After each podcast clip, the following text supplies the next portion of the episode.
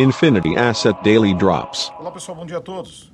Os mercados locais aqui totalmente descolados do exterior por conta do resultado do PIB acima das expectativas. 1,2 esperávamos 0,7%, um crescimento substancial. Destaque, obviamente, a agricultura, que continuou a puxar a economia brasileira, indústria, mas ao mesmo tempo a formação bruta de capital fixo trouxe uma surpresa positiva de investimentos privados para o próximo trimestre, ou seja, para este trimestre de agora em diante. Ontem foi um dia mais ou menos de lado para os mercados internacionais, ali muito sem rumo, mas aqui, obviamente, uma alta de 1,63% de Bovespa, queda de 1,30% do, do dólar, 5,15% no pronto, sinalização de que há um otimismo renovado no Brasil.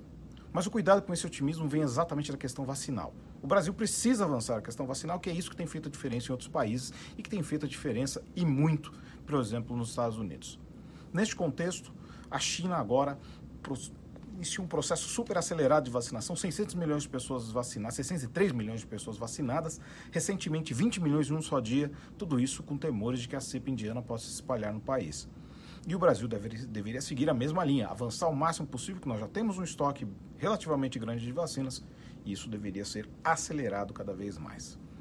Essa é a diferença, e se o Brasil conseguir ganhar esse ritmo, provavelmente essas projeções mais otimistas de PIB final do ano, que foram inevitáveis boa parte das revisões, podem se concretizar. Sobre o mercado hoje, nós temos os futuros de Nova York ali, Nasdaq caindo, o restante subindo, subindo pouco. Temos também Europa um pouco dividida em termos de indicadores, o dólar subindo e subindo bem contra a maioria das divisas. Na agenda macroeconômica, nós tivemos o IPC da FIP, 0,35 nova projeção real 0,41. Temos a produção industrial, que deve ter uma pequena queda marginal, nada muito importante, mas ainda assim uma recuperação dos, dos números anteriores. E entre as commodities, nós nesse momento, o petróleo sobe e sobe bem, dado a perspectiva de melhora da atividade econômica.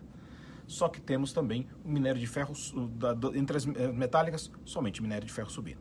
É isso aí, pessoal. Então, todos uma ótima sessão e bons negócios. Infinity Asset Daily Drops.